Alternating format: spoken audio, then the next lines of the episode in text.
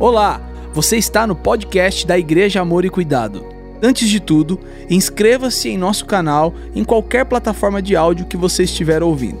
Abra seu coração e que esse episódio fale com você, abençoe a sua vida e a sua casa. Por gentileza, abra sua Bíblia lá no livro de Êxodo, Êxodo capítulo 14. Êxodo capítulo 14. Vamos ler os 14 primeiros versículos e depois, de forma cronológica, eu tenho sete apontamentos em cima deste texto que eu vou compartilhar com vocês. Então, eu vou fazer essa leitura que é um pouquinho maior agora, e depois eu só vou citar a referência e não vou ler novamente, para a gente ganhar tempo. Então, preste bastante atenção. Eu gosto muito, muito mesmo, da experiência de Moisés junto com o povo de Israel, toda, né, João, toda aquela, desde o chamamento, pode ver que sempre eu estou citando, né? Mas hoje nós vamos falar apenas daquele momento que eles saíram até um acampamento às margens ali do Mar Vermelho. O que, que aconteceu nesse ínterim, nesse, nesse parênteses de tempo? O o que aconteceu, o que, que a gente consegue assimilar, aprender aqui. Estamos juntos? É forte, olha lá. Disse o Senhor a Moisés: Diga aos israelitas que mudem o rumo e acampem perto de Piairote, entre Migdol e o mar acampem à beira-mar, de frente a Baal Zephon. Aí fala, ai, como Deus é lindinho, gente. Já, olha, eu doido para ir para a praia. Tá vendo? Deus falou: olha, depois de tanto sofrimento de escravidão, deixa eu mandar o povo para a praia um pouquinho para descansar. Né? Tudo... Calma, irmão, que você vai ver que o negócio é, é pesado. Verso 3. É, o faraó pensará que os israelitas estão vagando confusos, cercados pelo deserto. Então endurecerei o coração de Faraó e ele os perseguirá. Rapaz, deixa que eu converso depois, eu fico empolgado com esse texto. Todavia, serei, eu serei glorificado por meio do Faraó e de todo o seu exército, e os egípcios saberão que eu sou o Senhor. E assim fizeram os israelitas. Contaram ao rei do Egito que o povo havia fugido, então o Faraó e os seus conselheiros mudaram de ideia e disseram: O que foi que fizemos? Deixamos os israelitas sair e perdemos os nossos escravos. Então o Faraó mandou aprontar a sua carruagem e levou consigo o seu exército. Seu exército levou todos os carros de guerra do Egito, inclusive 600 dos melhores desses carros cada um com um oficial no comando. O Senhor, olha a ênfase, verso 8 agora. O Senhor endureceu o coração do Faraó, rei do Egito, e este perseguiu os israelitas que marchavam triunfantemente. Os egípcios, com todos os cavalos e carros de guerra do Faraó, os cavaleiros e a infantaria saíram em perseguição aos israelitas e os alcançaram quando estavam acampados à beira-mar, perto de Piairote, de frente a Baal-Zephon. Ao aproximar-se o Faraó, os israelitas olharam e avistaram os egípcios que marchavam na direção deles. E, aterrorizados, clamaram ao Senhor. Disseram a Moisés: Foi por falta de túmulos no Egito que você nos trouxe para morrermos no deserto. O que você fez conosco, tirando-nos de lá? Já tínhamos dito a você no Egito: deixe-nos em paz, seremos escravos dos egípcios, antes de ser, antes ser escravos dos egípcios do que morrer no deserto. Moisés respondeu ao povo: Não tenham medo, fiquem firmes e vejam o livramento que o Senhor trará hoje porque vocês nunca mais verão os egípcios que hoje vêm. O Senhor lutará por vocês, tão somente acalmem-se. Diga amém. Eu quero que você entenda a razão pela qual Deus dá spoiler. Você já percebeu que Deus gosta de dar spoiler? A galera mais nova sabe que é spoiler, né? Os mais velhinhos não sabem. É quando a, aquele chato conta o final do filme. Ah, mas você contou agora bem. Pois é, ele morre no final, né? Eu lembro quando saiu o Titanic, rapaz. A gente foi assistir em Mogi Mirim. Aí tinha um tonto lá, na hora que saiu. Ele morre no final, rapaz. O povo é um povo bravo, né? Dá spoiler. Pois é. Mas há uma razão pela qual Deus dá spoiler não é para todo mundo. Nem todo mundo tem condições de receber estes spoilers, ou seja, as revelações daquilo que está para acontecer, porque nem todos têm a maturidade, Oscar, para receber esse nível de palavra. Agora, Deus não faz nada sem antes revelar aos seus filhos, os profetas. E Moisés, né, além de um grande líder, ele era um profeta. Uau, forte isso. E aqui, queridos, a gente enxerga Deus chegando para Moisés e dizendo o seguinte: Eu vou mudar o rumo, porque, vamos lá, Moisés sabia onde ele estava e para onde ele ia.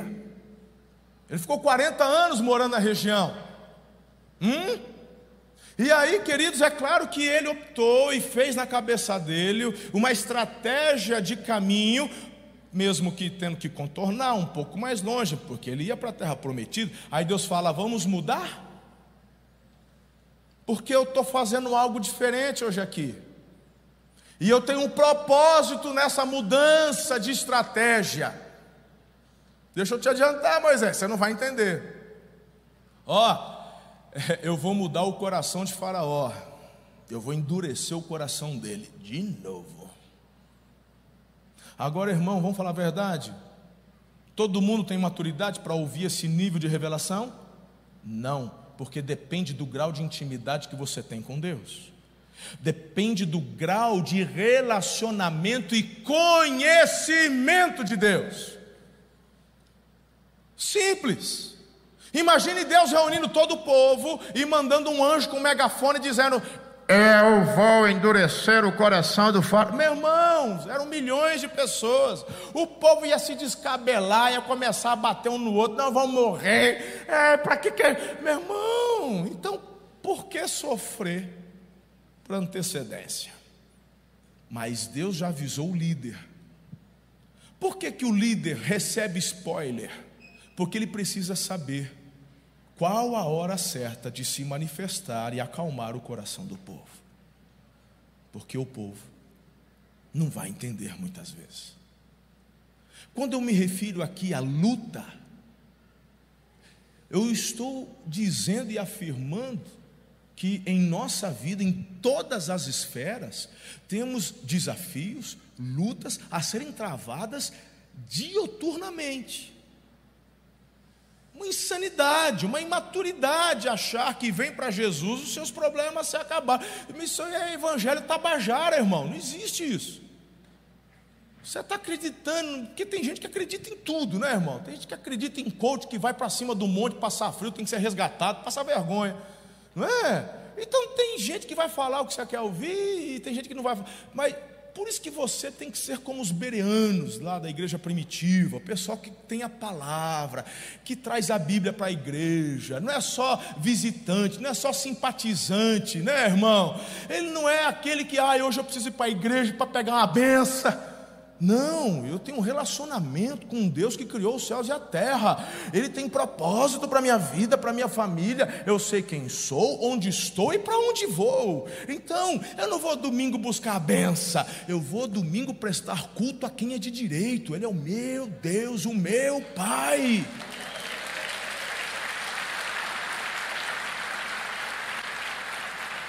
E é por isso, querido, que quando eu venho para a igreja, eu venho com a Bíblia. Ah, mas eu tenho aqui no celular. Ótimo, eu também gosto de usar o celular para ler a Bíblia. Às vezes eu estou em algum lugar que. É bacana, mas irmão, se eu falar, abre aí no livro de Abacuque, tem gente que vai ficar duas horas procurando o tio Cook e não vai achar. É importante você ter uma intimidade com o livro aí, né, irmão? O dia que abolirem o papel da face da terra, for tudo digital, aí tudo bem, mas enquanto não, traz a Bíblia, irmão, no culto. Aí eu tenho um problema sério, eu esqueço, ótimo. Quando você esquece, a gente espera um mês ali na caixinha, depois a gente doa. Aí você vai lá e compra mais, a gente vai distribuindo Bíblia. Não deixa de vir para a igreja sem a palavra, porque você precisa avançar no nível de intimidade e conhecimento. Porque o que Moisés vivia não era algo exclusivo que ninguém mais poderia viver. A questão é que Moisés escolheu se aprofundar na intimidade, no relacionamento, e por isso começou a experimentar níveis tão profundos de revelações. Eu vejo isso na vida, por exemplo, de, de, de, de, Pedro, eu vejo isso na vida de Paulo, eu enxergo isso na, na igreja primitiva, filhos. O que, que Pedro tinha melhor que João, cara? A gente não vê o Pedro reclinando no colo de Jesus, mas o João reclinava. Mas Deus falou assim: Ó oh, João, tu é bacana, até tem um, né? Você é joia, tu não vai nem ser morto como Marte, vai ficar preso no final, mas vai morrer, vai morrer velhinho. Os outros vão tudo assim na base do. do, do não vai ser fácil. Mas é o seguinte: eu escolhi o Pedro, tá? Para ser o líder do colegiado. Foi o Pedro que teve uma visão que mudou a estrutura da igreja primitiva. A visão do tipo, ele cai em êxtase, tá, tem uma que está desacordada ali. Caiu em êxtase, o Pedro, Pedro, o almoço não estava pronto, ele subiu no terraço para orar, caiu em êxtase, diz a palavra de Deus, está lá em Atos. E aí ele teve uma visão, um lençol, animais impuros descendo, Deus fala, mata e come, lembra disso? Por que está mudando a estruturação da igreja? Porque a igreja primitiva era formada de judeus, e os judeus na época lá, irmãos, eram bairristas. E Deus está dizendo: eu estou mudando esse negócio, eu vou chamar de povo quem não é meu povo. É algo que vem totalmente contrário àquilo que vocês pensam. Agora, Pedro, como líder, recebe essa visão, porque talvez nem os outros dez, porque o Paulo já estava sendo preparado à parte, né, por Jesus, ele um, é, é o nascido fora de tempo, né, e o Judas tinha já se enforcado. Falou assim: essa revelação eu estou dando para você. E é você quem vai, através da sua liderança, no momento certo, compartilhar a visão e instruir o povo. Você vai entender o porquê dessa visão. Existem níveis de revelação de acordo com o grau de responsabilidade que Deus lhe confere. Então, quando Deus chega para Moisés e fala: Estou mudando os planos, estou levando vocês ali para a beira do mar, e não é para tirar férias, não. Moisés sabia, o Senhor está me levando para um beco sem saída. Mas Deus dá o propósito, olha o spoiler aqui. Eu vou mostrar o meu poder.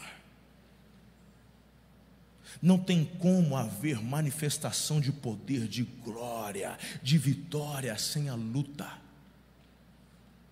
Eu, nós estamos falando, eu, eu achei demais esse layout aqui. Foi o Leozinho que fez, ele detonou. Você está vendo a mão ali embaixo, irmão?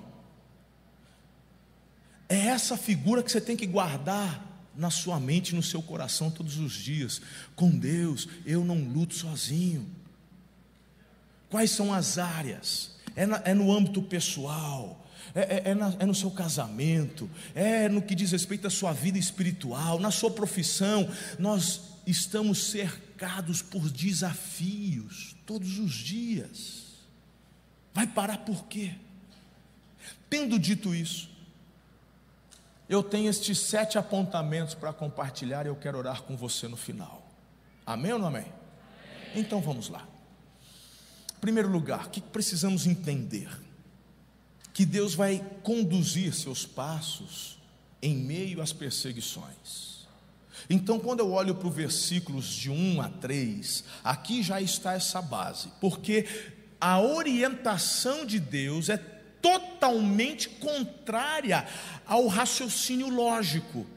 O Moisés, ele está já visionando um caminho, e Deus fala: deixa esse caminho, vem para outro, mas esse caminho que o Senhor está me dando é um beco sem saída.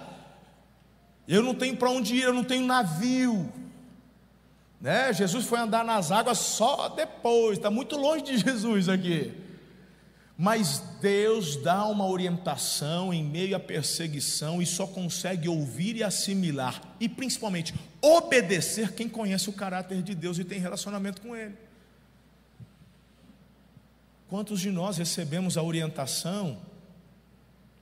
Aí a gente não discerne a voz de Deus, fala, só pode ser o diabo que está me mandando para lá, só pode, o diabo que é o meu pior, o diabo quer me matar, o diabo, Deus nunca ia me mandar para um beco sem saída, mas Deus deu o propósito para Moisés: eu vou manifestar o meu poder, e o meu poder vai ser manifestado sobre Faraó.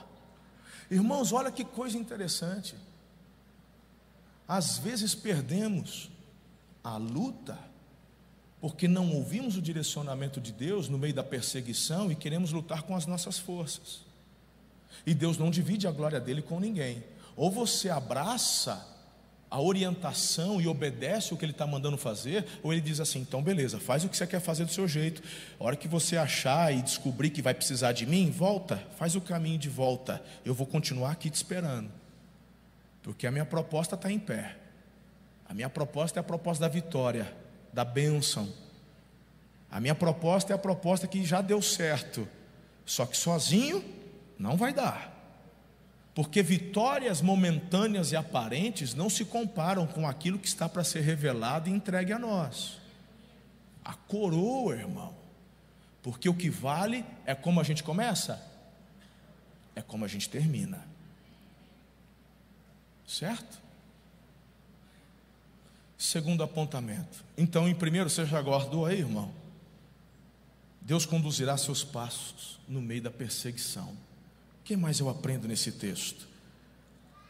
Eu vejo no, no verso 4 que Deus está muito acima dos nossos inimigos. Muito acima. Nada pega a Deus de surpresa. Olha que interessante, gente. Deus fala assim para Moisés: Eu vou endurecer o coração do Faraó. Você vai ver, você, eita, você vai ver o piseiro que eu vou fazer, Moisés. Aí, mas para que mexer com vespeiro, gente? Para que tacar pedra e pau em caixa de marimbondo? Ele já não deixou sair? Pois é, já deixou. Mas eu vou mostrar o meu poder. Mas Tu já não fez dez pragas consumíveis? Fiz. Mas eu quero mais. Irmão, aí você fala, não é nada, é mentira da Dindinha. Ele não vai fazer isso não. Fala, pois é, eu vou, eu decidi e vou fazer. E vocês fazem parte desse plano. E vocês estão inseridos nesse projeto onde eu quero manifestar a minha glória sobre a terra. Eu quero fazer o meu nome conhecido, eu quero atrair as pessoas a mim. E se você acha, meu irmão, que o que eu estou falando e que o propósito de Deus não é um propósito muito firme, olha o que acontece lá quando o povo estava acampado em Gilgal, 40 anos depois. Diga comigo, 40 anos.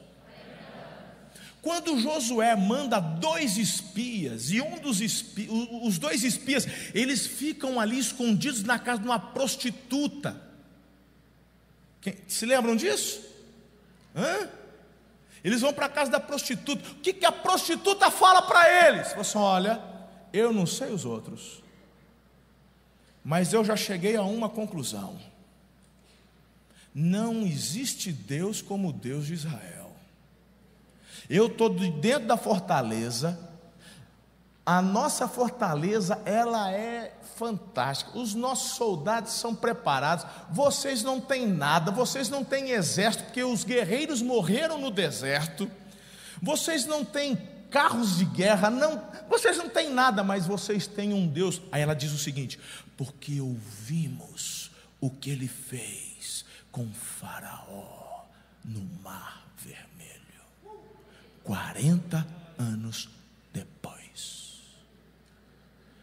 Se a luta que você está enfrentando hoje, se você está perdendo energia, choramingando com Deus, por quê? Por que tão difícil? Por que, que eu estou sofrendo? Meu irmão, enquanto você ficar choramingando, você só vai adiando a celebração da vitória. Agarra no chifre do touro e a hora que o portão abrir, manda uma mão para o alto e conta oito segundos e sai para o aplauso e ganha o rodeio.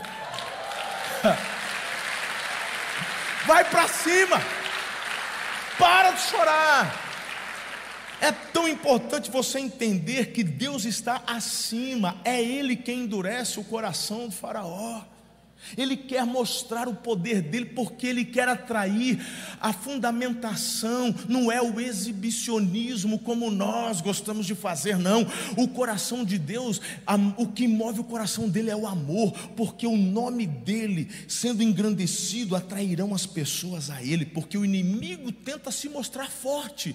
Tem pessoas que estão aí perdidas no mundo, tem pessoas que estão vivendo longe do Senhor, porque estão acreditando ou que são suficientes em si mesmas, ou que os outros inimigos disfarçados são mais fortes que o Deus Todo-Poderoso. Então, quando na tua luta você é vencedor porque confia e com Deus não luta sozinho e dá a Ele toda a honra e toda a glória, as pessoas verão a supremacia do seu Deus sobre os seus inimigos e eles virão a você e vão dizer: Eu vi como Deus te livrou, eu vi que Deus te curou. Eu vi que Deus restaurou seu casamento. Eu vi o que Deus fez no seu filho. Eu vi o que Deus, o que Deus fez nas suas finanças. Eu vi como que nesse momento de turbulência o teu coração esteve paz. Eu vi como você conseguiu enfrentar a perda, o luto. Eu quero esse Deus. Há um propósito pelo qual você não vai lutar sozinho. Há uma razão pela qual Deus luta com você para que Ele receba toda a honra e toda a glória. Faz sentido isso ou não, irmão? Para mim faz todo sentido. E diante disso eu quero te compartilhar a terceira razão do porquê você não está sozinho na luta. Existem momentos onde a gente até pensa em desistir. Somos seres humanos, poxa, claro que pensamos. A gente pensa, a gente pensa em desistir do trabalho, a gente pensa em desistir. Tem gente desistindo de casamento, tem gente que fala, desiste, desiste do filho. Tem gente que desiste, mano, desiste de tudo, de, de, de ter uma vida saudável, de, de, de, ter uma vida com Deus, desiste da igreja, desiste da cela, desiste do ministério. Tem gente que só vai desistindo. Por quê? Ah, porque está pesado demais, a luta é muito grande. Pois eu quero te dar um motivo para você não desistir. Você tem que entender que se está ruim é porque não chegou ao fim ainda. Se ainda está ruim é porque não chegou ao final. Eu olho ali para os versos 5 e 7, e aí, irmão, o que parecia estar solucionado, vem, né? Levaram para o Faraó, Aí diz assim: mudaram de. O faraó e seus conselheiros mudaram de ideia. Poxa, parecia que estava bom, mas piorou. Parece que já tinha acabado a pandemia, agora o povo está ficando doente de novo. É, parece que agora estão eh, pedindo oração lá pela. Qual que é a região lá? Tocantins, estão pedindo oração, porque a dengue, falou assim: meu irmão, a dengue nunca desapareceu, ela sempre se manteve. É você que é bobinho só ficou acreditando na mídia. Muita gente morreu de dengue e foi registrado como Covid. Quer dizer, as doenças sempre se mantiveram aí, ou todas as áreas iam fazer, aê, galera dos vírus, todo mundo suspende, vamos deixar o corona tomar conta agora. Ridículo, né, irmão? Então, ano passado, retrasado, morreram gente de dengue, morreu gente de, de gripe, morreu gente de, de, de, de, de tudo, tudo que está aí já, irmão. E aí quando vem de novo, ah, porque qual que é a nova vertente agora aí? É, é a não, né, do corona, qual que é agora? Diz que tem uma variante agora. Variante nunca foi, nunca foi boa, né? Ela pegava fogo, né? Esses dois motores. Variante nunca prestou. Desculpa se você tem. Não, não irmão, vamos falar a verdade. Variante pega fogo, você é louco. A pior besteira que a Vox foi fazer foi colocar o nome de variante num carro novo, tanto que não pegou, já saiu de linha de novo também. Ah, quando o trem já não pega lá atrás, vai querer pegar na frente, não, não adianta. Variante. tá, tá, desculpa. qual que é a variante agora que surgiu? É a Omicron. Olha que nome. Omicron, parecendo dos Transformers. Quem é você? Eu sou Omicron. Ah, parece que o trem vem que é para poder impor o medo de novo. É, eu sou Optimus Prime, Omicron. Eu vim, sou o líder dos vírus do corona. E aí, cara, você está ali, Deus te mandou de repente lá para um beco sem saída, e o Omicron vem se levantando, e aí você se apavora. Deus quer que você entenda que ele é muito superior ao Omicron. O Deus que te sustentou até agora vai continuar na pegada, poxa. Quando eu percebo, meu irmão, lá dos ares de Brasília, umas coisas loucas acontecendo, a minha é, é, tendência humana é murmurar, reclamar e sentar a peia. Aí eu sou lembrado pelo Espírito Santo. Você não luta sozinho, e muitas vezes é Deus quem endurece o coração do Faraó. Aí, meu irmão, aquele que tem intimidade, se relaciona e consegue entender como é que ele se move na história. E quando você percebe Deus endurecendo o coração de um ministro, de um presidente, de um deputado, de um senador, de não sei o quê. Se Deus endureceu o coração, fala, opa, tem coisa boa chegando aí. Papai está no controle. Sim ou não? Guarda essa palavra. Não chegou no fim. É, não está bom, não chegou no fim. Eu estou compartilhando com vocês questões que são coletivas, de comunidade, de nação, de cidade, de igreja, mas não se esqueça que Deus se move na individualidade. Existem questões pessoais, íntimas, sua, e ele se manifesta para da mesma forma e com a mesma intensidade trazer livramento e cura para você. Deus me trouxe uma palavra que eu tinha, assim, eu tive a, a convicção que foi uma palavra para o primeiro horário apenas. Foi um mover muito profético, muito forte. Não sinto que aquela palavra é para agora. Mas eu vou compartilhar o que eu disse. Eu falei assim: eu, eu acordei agora, no finalzinho da manhã, com um sonho. Tive um sonho. Depois que eu, eu o doutor me regulou e agora eu durmo bem. Graças a Deus, eu voltei. Antes eu não, não sonhava, dormia três horas, quatro horas por noite. E, olha, meu irmão, passei anos sem sonhar. Aí depois que o doutor regulou meu sono, eu durmo sete horas e toda noite eu sonho. Sonho nada a ver, mas sonho. Aí, irmão, hoje esse finalzinho de noite, assim já era. A Ana tinha. Eu sonhei. Sonhei o que eu sonhei, cara. Acordei. Eu comecei a chorar. Falei, por que esse sonho? Sabe um negócio aqui? Mas mexeu um negócio assim de, de... Eu falei, nossa. Eu falei, Deus, por quê? Sabe quando vem um sonho? E fala assim, não, não foi nada a ver. Por quê? Primeiro porque não é a realidade que eu estou vivendo. Porque era eu no sonho. Não é. Por quê? Aí eu vim, chorei, chorando. A Ana já tinha levantado. Eu chorei, irmão. Uma chorada, chorei de soluçar. Aí eu fiquei com medo de entrar logo, eu não queria explicar nada, eu já enxuguei e tal, levantei. Esqueci. A hora que eu estou aqui no primeiro culto, ali na salinha, Giovanni liberou, desenrolou o manto no momento profético do culto das oito. Agora eu não pude ouvir porque eu estava em reunião. Eu não ouvi o que ele disse agora. Mas no primeiro culto ele falou, na hora que ele estava falando, aí o Espírito Santo, aquele sonho é para alguém que está aí. Eu falei, uau, é nada. Mas veio forte, irmão, veio forte.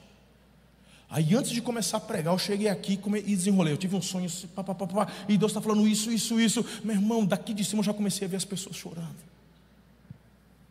Sabe por que eu estou dizendo isso? Porque da mesma forma que Deus luta as lutas coletivas, de uma nação, 5 milhões estão ali acampados, à beira do mar, precisando de livramento. Assim como Deus se movimenta com você com relação à pandemia, mas se Deus desperta um pastor numa madrugada com um sonho só para falar para uma ou duas pessoas, porque é algo exclusivo, não é algo coletivo, é algo exclusivo. Falou assim: olha como que ele te ama demais. Giovanni, não sei se ele falou, repetiu, mas ele disse algo interessante. Falou: Nessa madrugada Deus me incomodou com uma palavra assim, assim, assim. Aí Deus incomoda o outro pastor numa madrugada com relação à sua vida, algo específico. É porque além das lutas coletivas, ele também está dizendo: Eu quero lutar as suas lutas. E se você não está percebendo que eu sou muito superior aos seus inimigos, é porque você não está permitindo a minha manifestação nas tuas lutas pessoais. Hum, se está ruim, é porque não chegou o fim ainda. Amém ou amém? amém? Quarto lugar, fique atento, porque o seu inimigo ele não vai desistir, viu gente? O verso 8 diz: O Senhor endureceu o coração do Faraó, rei do Egito, este e este perseguiu os israelitas que marchavam triunfantemente. Os israelitas estavam na pegada. Ai, eu saí da igreja declarando a vitória por uma semana linda. Ai, aleluia, vai ser demais. 22 é o ano da intensidade. Aí, meu irmão, na quarta-feira o inimigo se manifesta.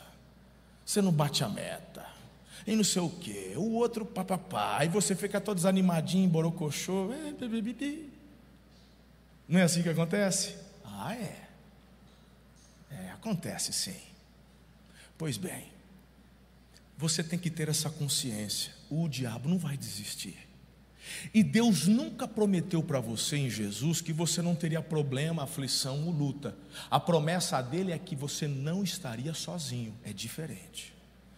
Então, deixa eu te chamar para um nível de maturidade mais profundo hoje aqui, porque se você está pedindo para Deus somente para te livrar das lutas, se você mudar a sua oração de acordo com a vontade dele, você vai lograr êxito muito mais rápido. Diga: adestra minhas mãos para a batalha.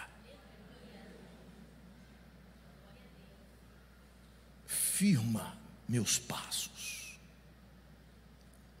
Irmão, nós não temos condições, por conta da natureza pecaminosa, infelizmente, de vivermos só bonança.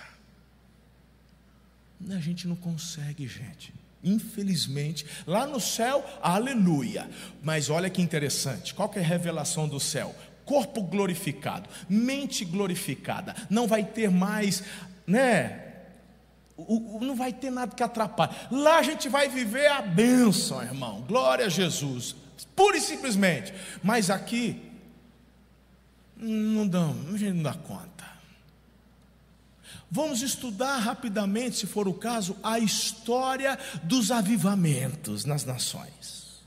Vamos começar. Eu, terça-feira agora, falei, por exemplo, de um avivamento que aconteceu na cidade de Éfeso. Na cidade de Éfeso.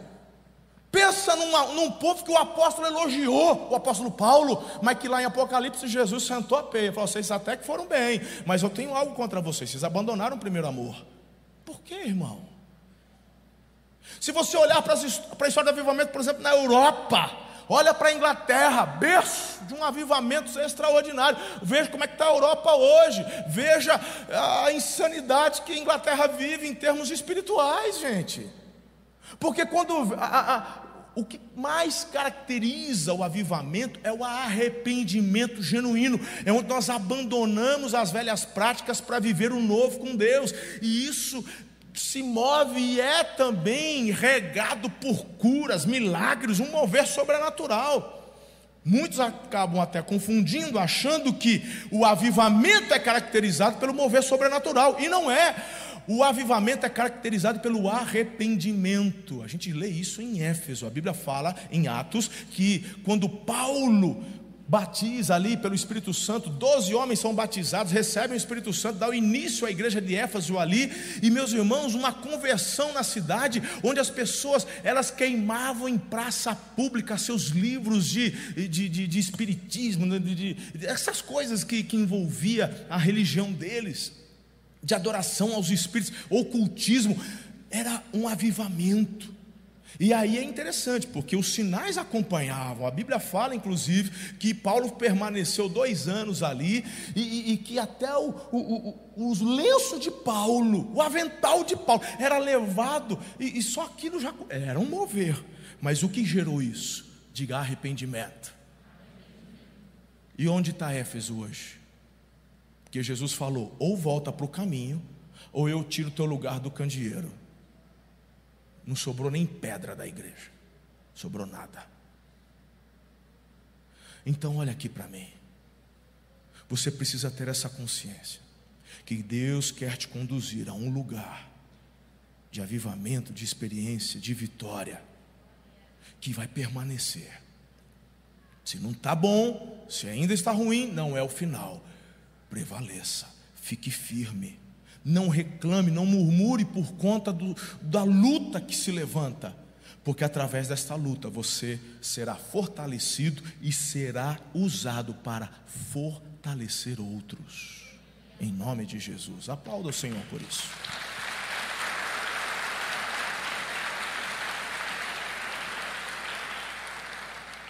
Ok. Se o inimigo não desiste, o problema é dele, ele se levanta para cair. Essa é a convicção de quem sabe que não está lutando sozinho, não é ou não é? Então, em quinto lugar, o, o Jefferson, pode vir, filhão, por favor. A quinta orientação que eu dou a você com relação a não lutar sozinho é não depender, não depender da sua natureza humana. E isso eu encontro aqui nos versos 9 a 10. O texto fala que o faraó, ele levanta a sua maior capacidade bélica. São, são os melhores carros, são os falcons, são os caça. Meu irmão, o que tinha de melhor na época, o faraó, a pergunta que eu faço é, ele precisava disso? Precisava? Ele sabia, meu, pensa um povo que estava sofrendo, um povo que estava meio raquítico, meio magrinho, um povo que estava ralando ali, tendo que fazer tijolo, já estava a complicação, sofrendo a barbaridade. Precisava de tudo isso de carro de soldado. Mas o faraó, ele quis mostrar força. É, é tipo assim, nós vamos com tudo. Chega lá, nós matamos uns seis, sete mil. Não precisa matar muita gente, não. Vamos matar mais os. Só os mais velhos, só o pessoal que já já vão dar uma limpada. Porque a hora que ele vê os cavalos, os, as carruagens, a hora que ele enxergar os oficiais aqui, ó, eles vão tremer na base. O inimigo, quando se levanta contra você, ele vem com essa aparência. Sabe por quê? Que é para você fazer um contraponto. A estratégia. Pega esse pulo do gato aqui, hein? Você dormiu, acorda. Ei, psh, ei, é nós. Acorda. Olha aqui, olha aqui. Isso aqui é importante.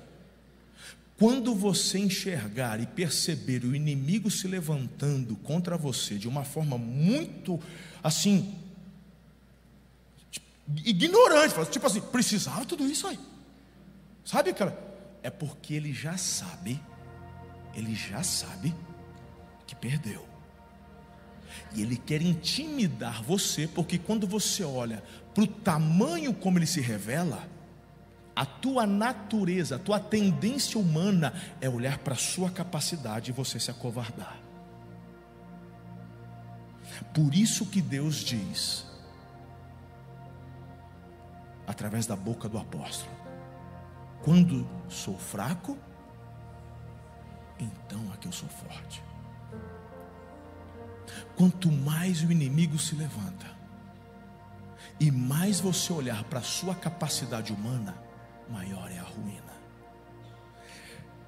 Então, onde está o pulo do gato, pastor? Aqui, deixa eu desenhar. Quando no seu casamento, na sua empresa, no seu trabalho, na sua vida espiritual, na sua célula, no seu ministério, onde for, não importa, onde se manifestar o inimigo em luta, e quanto maior a luta, Moisés, celebre, porque papai já te deu o spoiler. Você é mais que vencedor.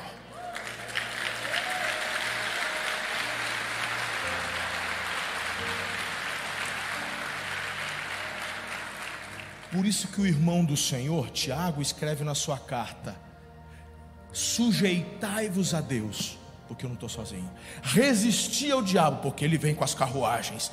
Mas quando ele se deparar com a tua fé e confiança, a Bíblia fala: ele fugirá de vós. O spoiler está aqui.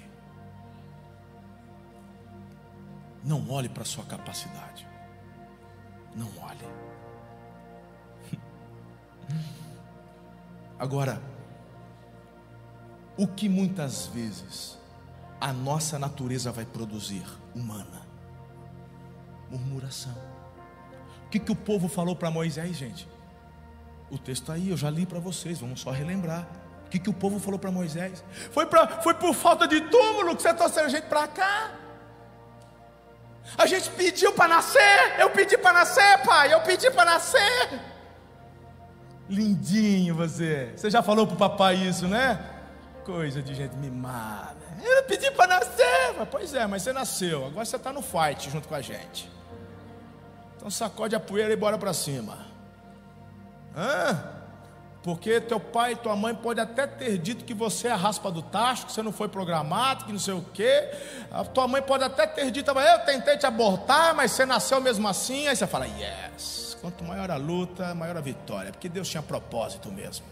Aí tem gente que fica olhando para essa, para esse avolumar do capeta, jogando e destilando as mentiras. Aí você fica arraigado e preso a, essas, a esses traumas do passado. É, eu era para ter sido abortado.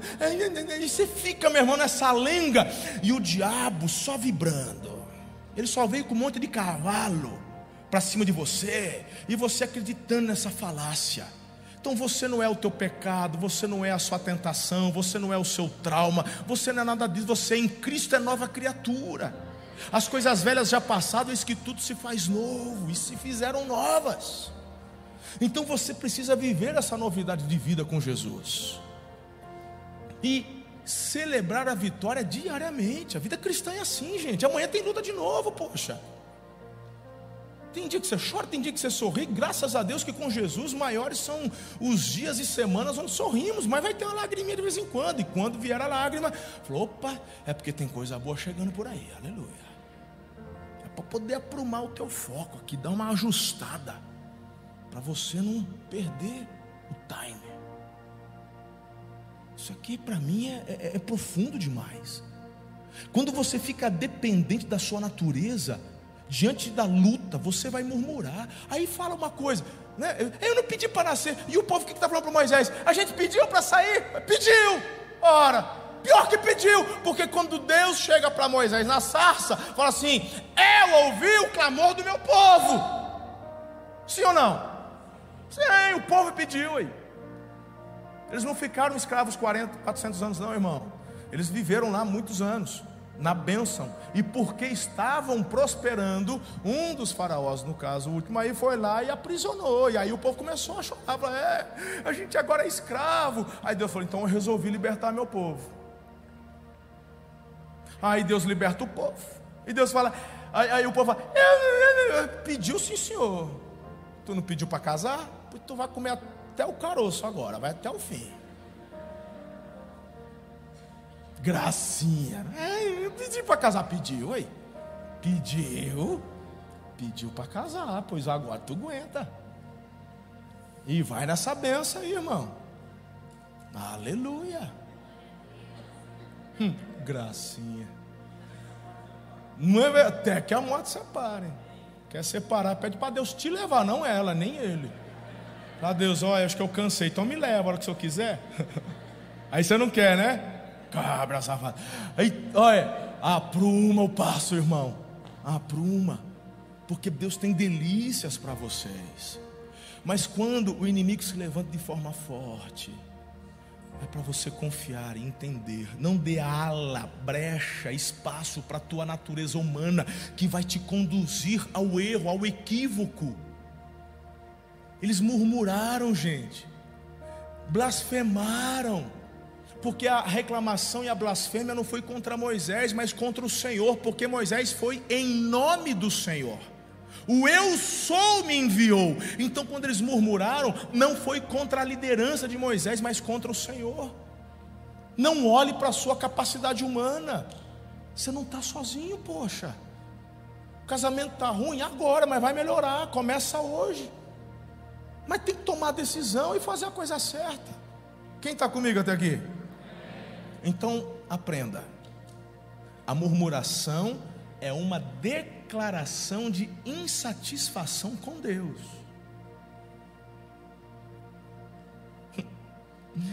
Sua carne não melhora, não deixa ela dirigir você não. Nem a sua, nem a minha, nenhuma.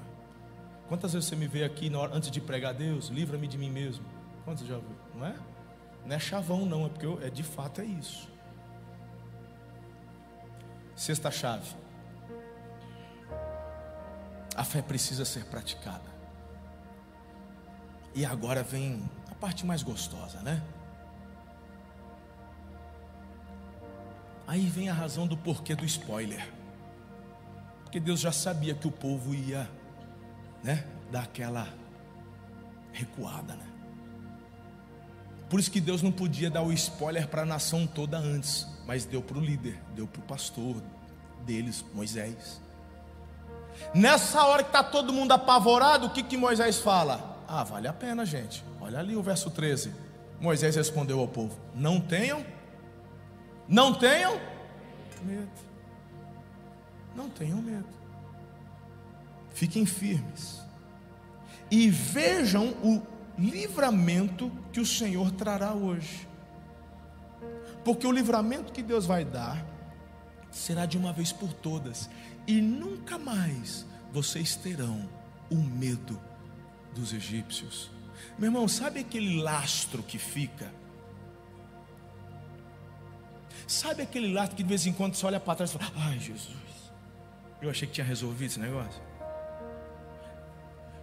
Quando você deixa lastro, você perde energia no presente. Se você todo dia, toda semana tem que olhar para trás, por isso que a mentira te consome e te mata. Que uma hora a verdade vem. Aquele adultério, aquele filho fora do casamento, aquela coisa errada que você fez.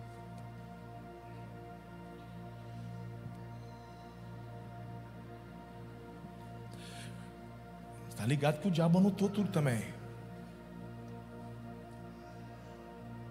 O melhor caminho que você tem.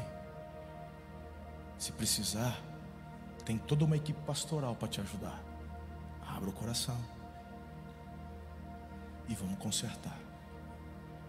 Deus está dizendo, pelas palavras de Moisés, olha isso daqui, olha isso daqui. Deus está dizendo pra, pela, pela boca de Moisés: vocês iriam avançar mas iriam continuar com medo do Egito. Vocês iam ficar com medo do Egito atacar. Vocês iam ficar com medo do Egito dar o troco, se vingar. Pois hoje eu estou colocando um ponto final. Porque eu vou exterminar o exército deles. E vocês vão marchar para o lugar onde eu estou mandando vocês irem, sem medo de olhar para trás você vai olhar para trás, não tem exército, porque hoje eu vou dar um livramento permanente. Quando você entrega a sua vida a Jesus, é isso que acontece conosco. A nossa condenação é quitada. Por isso que não há nada mais forte que a verdade. É por isso que a verdade, pela boca de João, inspirado pelo Espírito de Deus, ela liberta. A mentira aprisiona, a verdade liberta.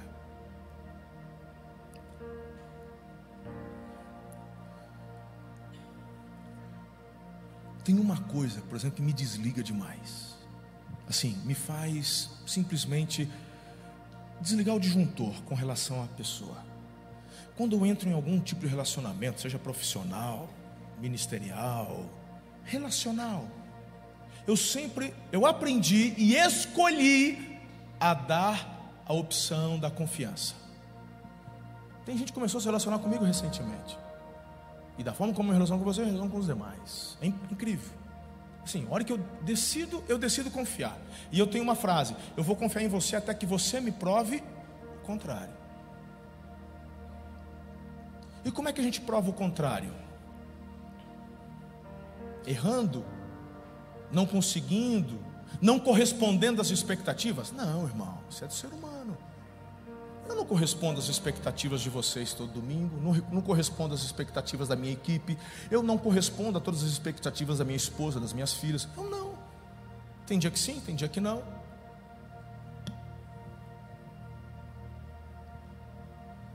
O que me desliga é a mentira. É quando você tem que falar algo, fingir algo que você não é para conseguir alguma coisa.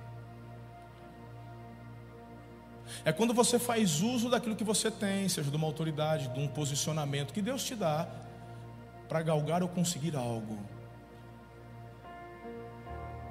É quando você na minha frente fala uma coisa, mas nas costas está falando outra, está criticando. Deixa eu te dizer, uma hora a verdade vem. Aí acabou. Pastor, mas você não perdoa? Perdoa porque perdão não é uma questão de escolha, é de obediência. E eu sempre vou perdoar. Mas quem se assenta comigo à mesa, aí é uma escolha. E o teu lugar não tem mais lugar na minha mesa. Porque mesa é lugar de intimidade.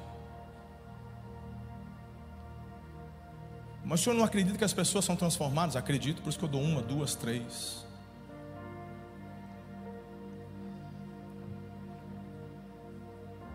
Eu estou dizendo isso pra, porque eu, eu, eu, eu tenho convicção de um apontamento para você aqui que trabalha. E Deus está me dizendo assim: tem gente aqui que não está avançando no seu trabalho, porque ele está lutando sozinho no trabalho dele. Como assim? Eu oro todo dia, inclusive levei o devocional, eu leio o devocional. Então, mas quando você vai fazer aquela venda em mente, você já escolheu quem de fato está do seu lado, e não é o Senhor. E tem gente que não está fluindo porque para fechar um contrato ele promete algo e não cumpre o prazo. E ele sabe, porque percalços acontecem. Percalços acontecem, mas a pessoa já fecha o contrato sabendo que não vai conseguir cumprir o prazo. Isso é mentira. Você não está com o Senhor. Você deu lado e brecha para o inimigo. E nessa hora, não é que Deus te abandona, mas Ele não faz parte da tua mentira. Ele se recolhe.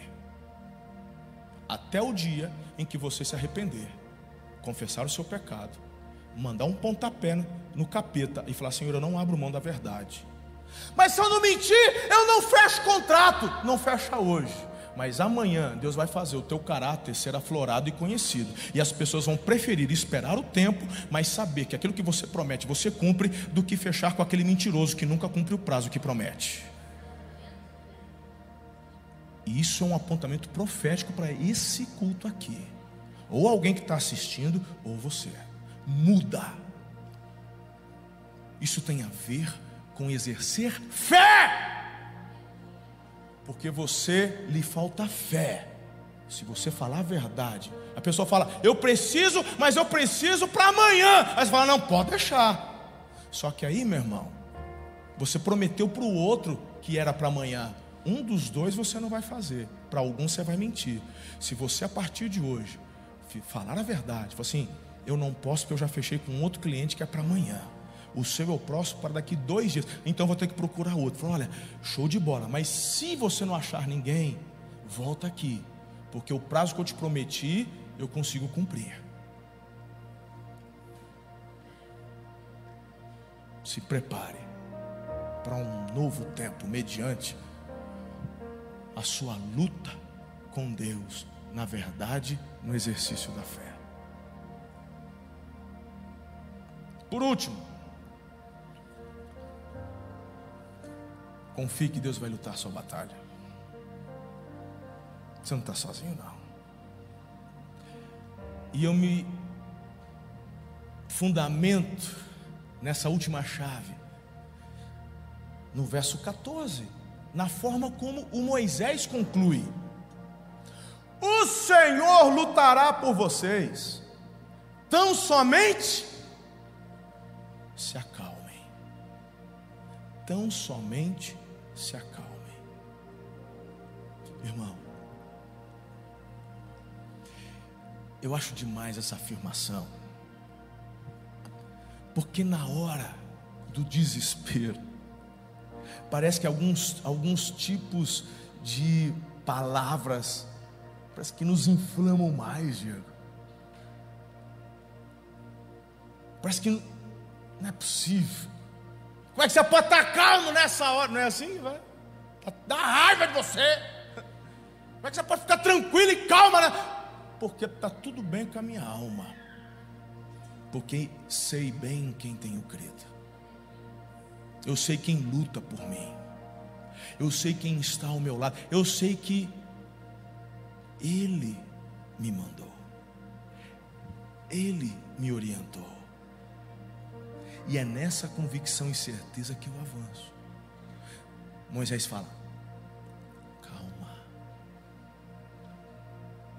E celebrem. Vocês vão ver o livramento. Eu estou chamando e convidando vocês a um novo nível de intimidade com Deus. Você é Moisés nessa história, irmão. Você tem tudo que precisa. O Espírito Santo que estava sobre Moisés, porque no Velho Testamento ele vinha sobre algumas pessoas de forma específica para cumprir propósitos, mas não é assim mais na igreja, porque ele, ele habita em você.